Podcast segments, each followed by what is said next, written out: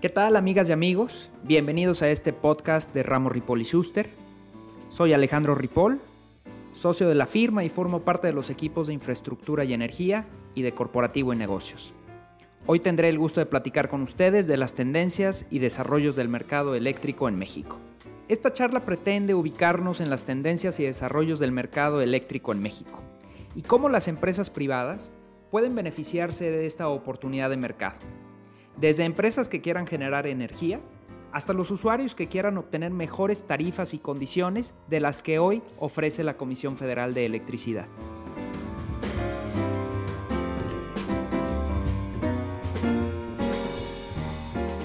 Quizás no sepas que a partir de 2014 el mercado eléctrico en México se liberalizó y las empresas privadas pueden generar energía para su venta, para su consumo interno e incluso los usuarios finales pueden adquirir energía en empresas distintas de la CFE para su propio consumo.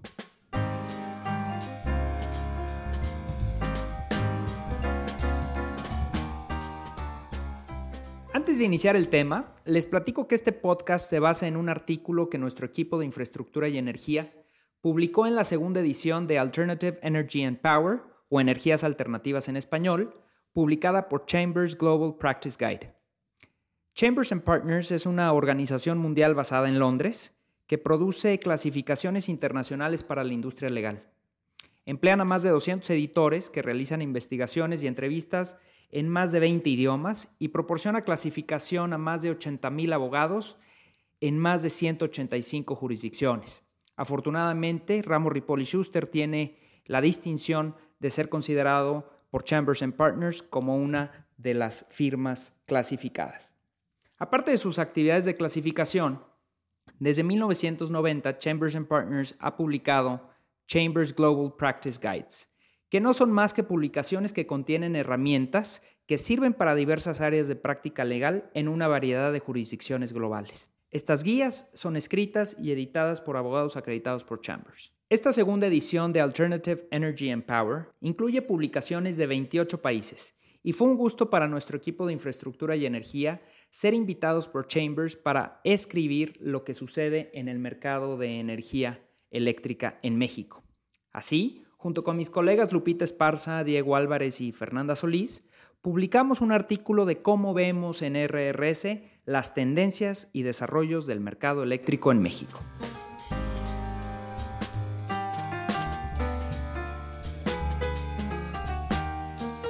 Entrando en materia y como lo desarrollamos en este artículo que les comento, el mercado eléctrico ha sufrido un periodo de incertidumbre durante los últimos meses del inicio de la nueva administración federal a cargo del presidente López Obrador. Como saben, el presidente asumió el cargo el 1 de diciembre de 2018 y ello implicó un cambio profundo en las prioridades y objetivos del gobierno, causando una considerable incertidumbre en el sector energético durante los primeros meses de su administración.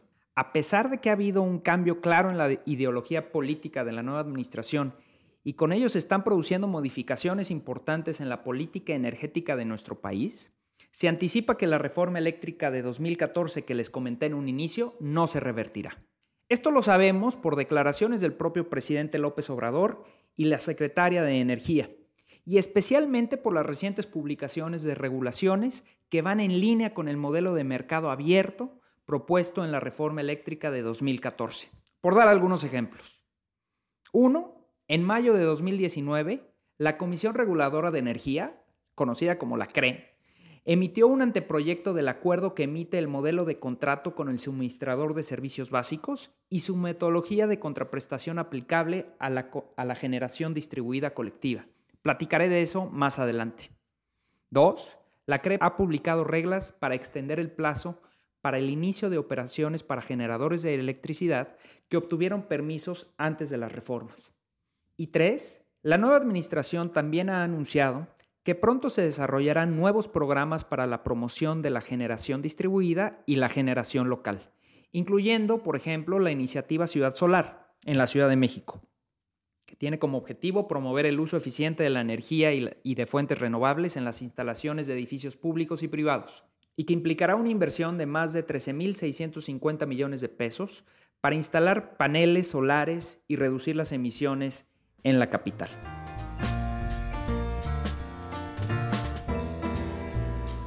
Tomando en cuenta lo anterior, nuestra expectativa en RRS es que el desarrollo del mercado eléctrico mayorista liberalizado continúe. Esto quiere decir que tú como empresa puedes generar energía o incluso puedes adquirir energía a un proveedor distinto a la Comisión Federal de Electricidad. También entendemos que las reglas relativas a la participación de la iniciativa privada en la generación y comercialización de energía eléctrica no serán modificadas. Entendemos que la posibilidad que la iniciativa privada participe en actividades relacionadas con la distribución y transmisión de energía, recordemos que el Estado conserva el monopolio de distribución y transmisión de energía, pero la legislación permite ejecutar ciertos contratos con la iniciativa privada. Y por último, entendemos que las energías renovables y los mecanismos de generación alternativa seguirán siendo una parte importante de la agenda de la administración del presidente López Obrador.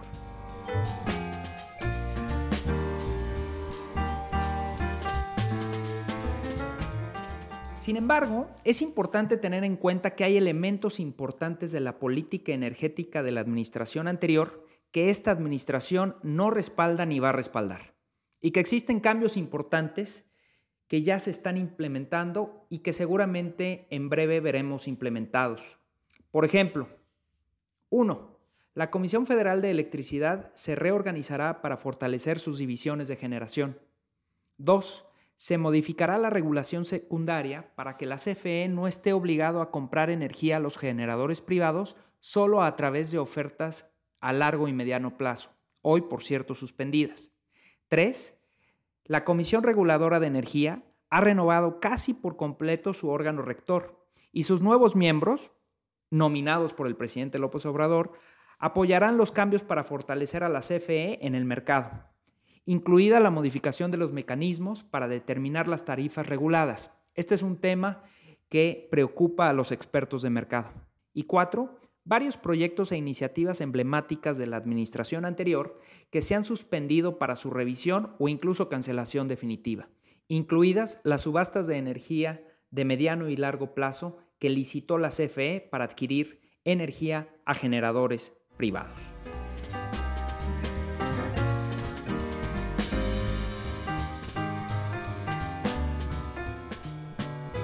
Entonces, ¿cómo se está reorganizando la Comisión Federal de Electricidad ante esta nueva administración? Sin duda, la nueva administración ha establecido como una de sus principales prioridades el fortalecimiento de la CFE para hacerla más competitiva y eficiente. Uno de los pasos que se seguirán para lograr esto es reorganizar la empresa productiva del Estado. Recordarán que después de la reforma energética de 2014, la CFE se dividió en 14 entidades diferentes e independientes, y cada una estaba a cargo de varias partes de la cadena de valor, generación, transmisión, distribución, suministro básico, suministro calificado, entre otros. La visión de la administración anterior del presidente Peña Nieto era equilibrar el poder de mercado de la CFE para alentar la participación de nuevos jugadores privados en el nuevo mercado eléctrico mayorista. Por poner un ejemplo, las centrales de generación propiedad de la CFE se dividieron en seis empresas productivas del Estado para que no solo compitieran entre sí, sino que también compitieran frente a los generadores de la iniciativa privada. Buscaba una competencia más equilibrada. Sin embargo, la nueva administración considera que esta división es ineficiente y que evidentemente debilitó a la CFE.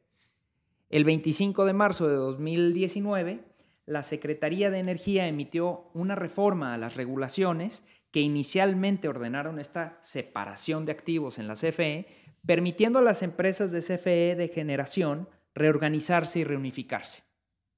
El objetivo principal de esta modificación es mejorar la competitividad de la CFE en las actividades de generación y permitir que la CFE aumente la cooperación y coordinación entre sus diversas entidades.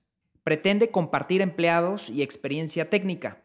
Y por último, busca permitir el uso de economías de escala para mejorar la eficiencia operativa y la reducción de costos en las actividades comerciales, administrativas, entre otros. Sin duda, la Comisión Federal de Competencia Económica jugará un papel importante en esta reorganización. De hecho, ya ha emitido recomendaciones sobre cómo debe hacerse esta reorganización de activos para garantizar que no existan barreras de competencia como resultado de ello. Es decir, quiere proteger a los generadores privados de un monstruo como es la CFE en la competencia en el mercado. En pocas palabras, la Comisión Federal de Competencia Económica buscará que exista un piso parejo para todos los generadores de energía.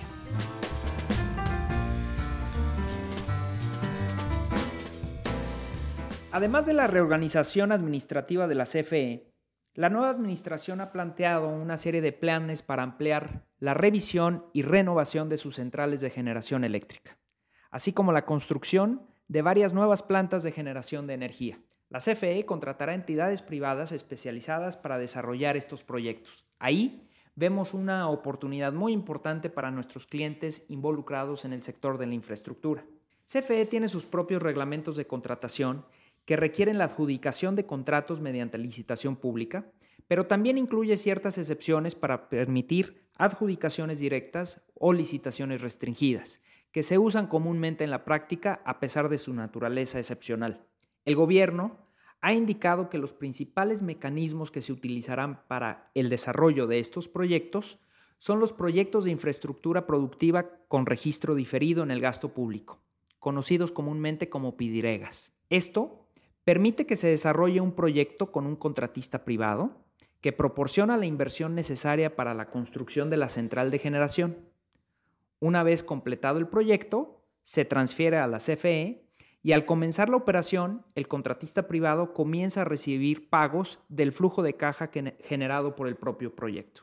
No obstante, consideramos que la CFE evaluará otros mecanismos de inversión previstos por la legislación, incluidas las asociaciones público-privadas y los contratos tradicionales de obras o adquisiciones. El Programa de Desarrollo del Sistema Eléctrico Nacional 2019-2033 incluye el desarrollo de nuevos proyectos de ciclo combinado, geotérmicos, cogeneración, así como la modernización y renovación de centrales hidroeléctricas propiedad de la CFE. Entre 2019 y 2020, el cronograma sugiere un aumento en la capacidad instalada de CFE para generar más de 3.945 megas a través de la finalización de nueve proyectos de ciclo combinado y cogeneración.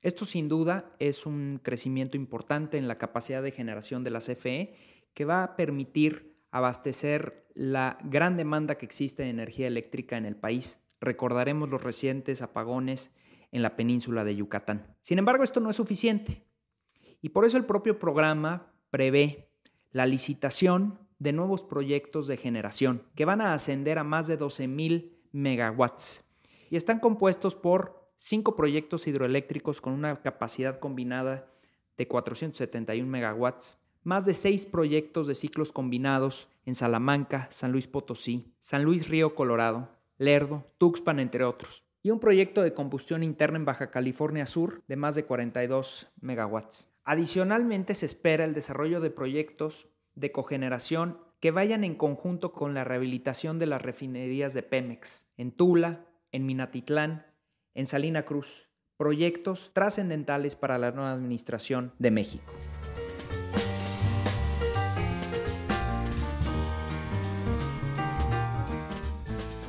La CFE también tiene ambiciosos proyectos para la transmisión y distribución de la energía.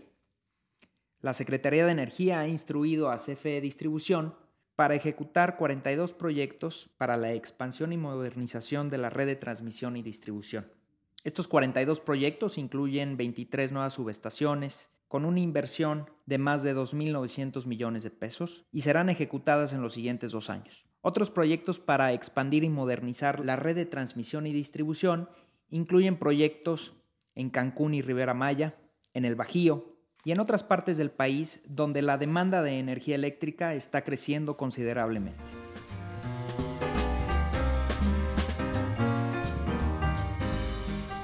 Si bien los proyectos de CFE serán importantes para el desarrollo de nueva infraestructura y que muchos de nuestros clientes están interesados en participar en su construcción, donde vemos más oportunidad para nuestros clientes, ya sean empresas pequeñas, medianas o grandes, son los esquemas de generación alternativa de energía del sector privado, enfocados para la industria, comercio y agronegocios que actualmente consuman más de 350 mil pesos mensuales en energía eléctrica.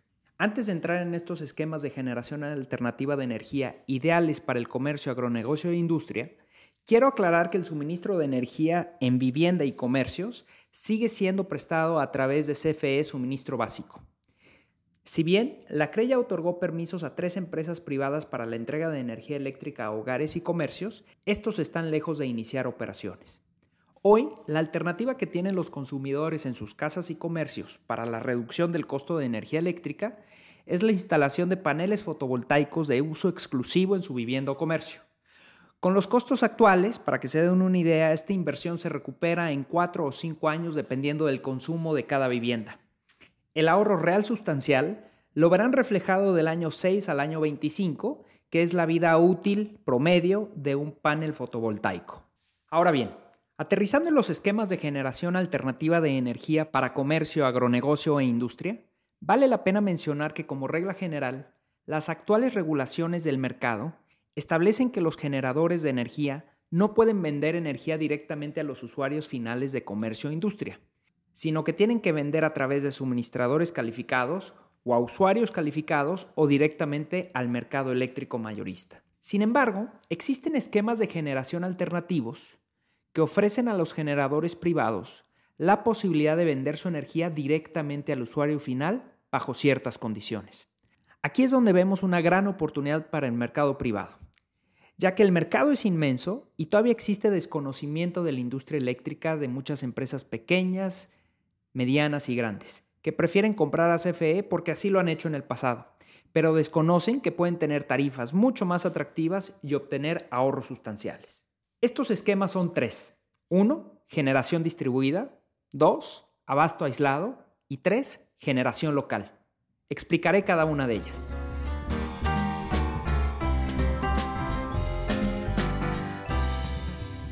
Empezaré por platicar del esquema de generación distribuida.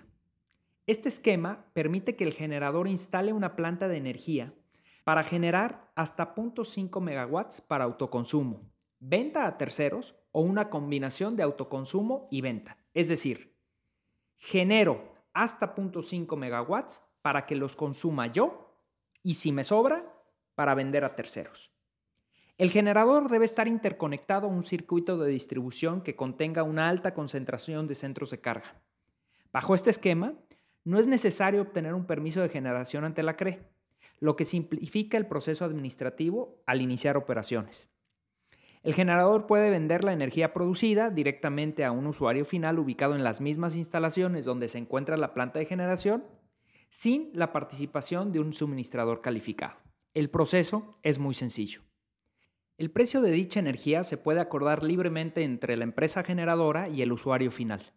Y en el caso de que el usuario final no consuma toda la energía producida, la empresa generadora puede entregar el excedente al sistema eléctrico nacional, por el cual se le pagará dicha energía excedente a tasas del mercado. Como comenté anteriormente, las regulaciones para la generación distribuida colectiva se encuentran actualmente en consulta y se espera que se publican en las próximas semanas, lo que permitirá que las plantas de energía se asocien con más de un centro de carga y por lo tanto más usuarios podrán beneficiarse de la energía producida. Este esquema es adecuado para uso residencial y para empresas con un consumo de electricidad de aproximadamente 0.5 megawatts, como tiendas medianas a grandes, minoristas, bares y restaurantes y pequeñas manufacturas. Consideramos que la generación distribuida colectiva será particularmente útil para desarrollos inmobiliarios medianos, edificios de oficinas medianas y centros comerciales. Por ejemplo, si soy una industria y consumo aproximadamente 0.5 megawatts, puedo 1. Instalar una planta de generación en mis instalaciones. Claro, tendría que tener los recursos para poder solventar una planta de generación de energía. O bien 2. Contratar a un tercero generador que invierta en esta planta de generación y acordar con él el costo de energía en un contrato de mediano o largo plazo. Por mi consumo de energía, tendré costos más bajos que los que actualmente me ofrece CFE suministro básico. Y en su caso, el tercero generador tendrá un negocio de largo plazo que le permita recuperar el costo de inversión de la planta de generación y una utilidad adicional. Aquí, las dos partes salen ganando en un negocio de mediano o largo plazo.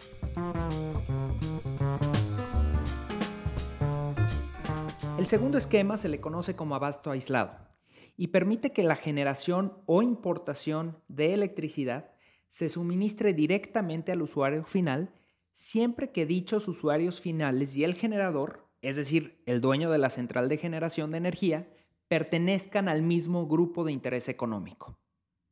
La generación, a través del abasto aislado, supone la existencia de una red privada que transmite la energía generada entre la central de generación y el usuario final. Las instalaciones de suministro aislado pueden o no estar interconectadas o conectadas, ya sea permanente o temporalmente a la red del Sistema Eléctrico Nacional para la venta de excedentes de energía o la compra en caso de que no se produzca la energía requerida. Bajo el esquema de abasto aislado no hay límite para la capacidad de generación de una central eléctrica. Es decir, si yo requiero más de 0.5 megawatts de energía, este podría ser un buen esquema.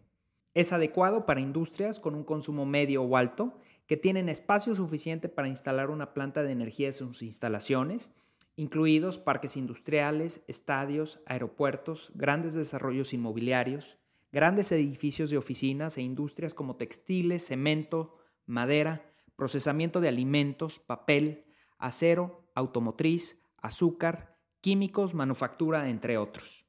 Por ejemplo, si soy una industria o comercio que consumo más de 0.5 megawatts en una o varias instalaciones, puedo instalar una planta de generación de energía y suministrar a todas aquellas empresas que forman parte de mi grupo de interés económico. Si me sobra energía, puedo inyectarla al sistema eléctrico nacional para la venta de excedentes o incluso, si me falta, puedo comprar energía al mismo sistema.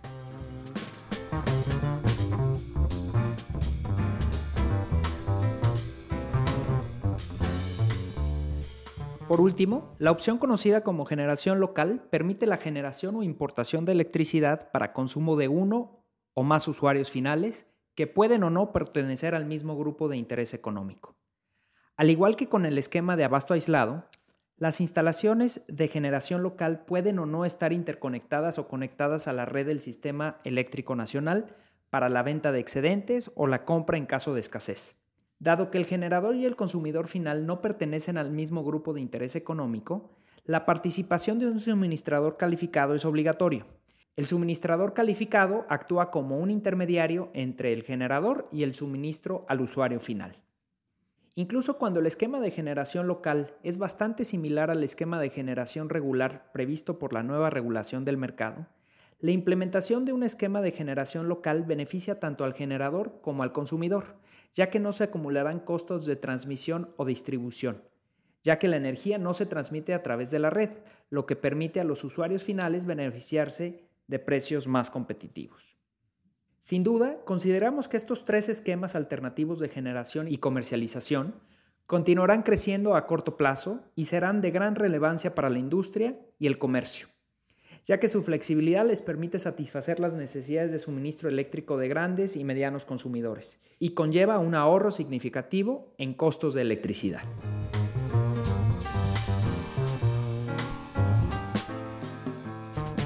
Certificados de energía limpia. Un desarrollo reciente en el mercado eléctrico en México fue la emisión de los lineamientos para el otorgamiento de certificados de energía limpia, conocidos como CELS.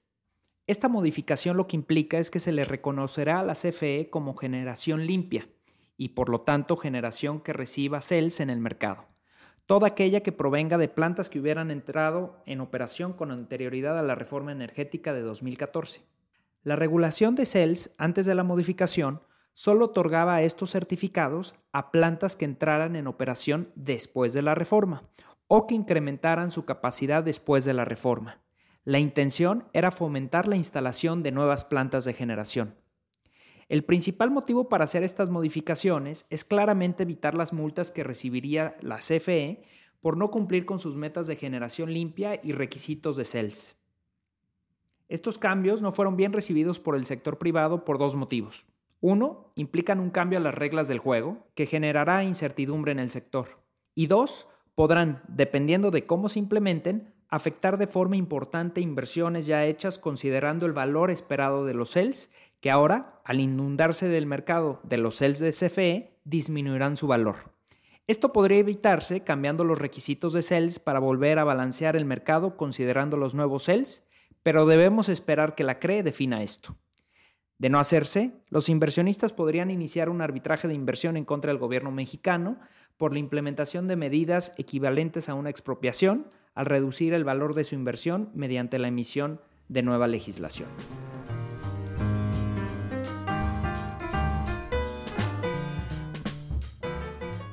Subastas privadas de energía.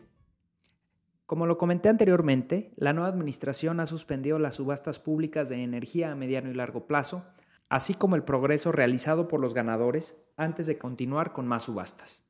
No obstante, las organizaciones privadas especializadas en energía buscan implementar subastas de energía eléctrica entre empresas privadas, en donde la primera fase consiste en la presentación de ofertas para la venta y adquisición de energía generada entre compañías.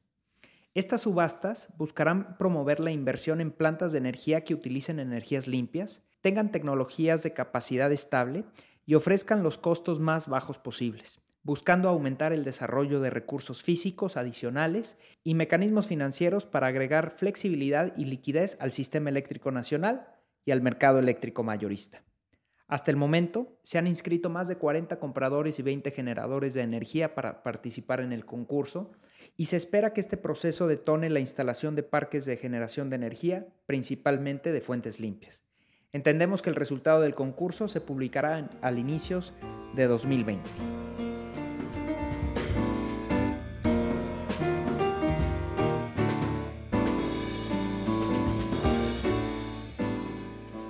Si bien el cambio de gobierno ha presentado nuevos desafíos para la industria eléctrica en México, el impulso obtenido de estas reformas energéticas no se ha perdido y desde nuestro punto de vista esto debería seguir impulsando al sector hacia adelante.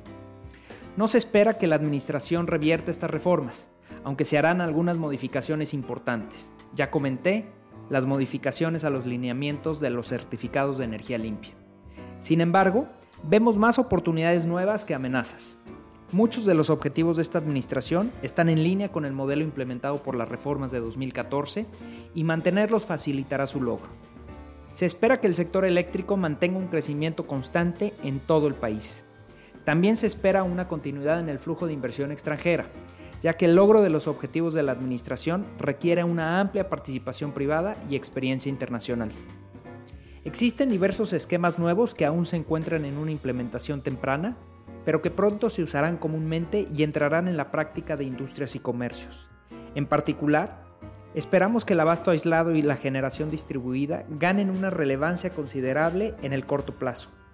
Estamos ciertos que estos esquemas traerán ahorros significativos para todas las empresas que los usen. Recordemos que la liberalización del mercado eléctrico no es exclusivo para grandes empresas e industrias. Por el contrario, la masificación de estos mecanismos en empresas pequeñas y medianas altas consumidoras de energía serán las más beneficiadas.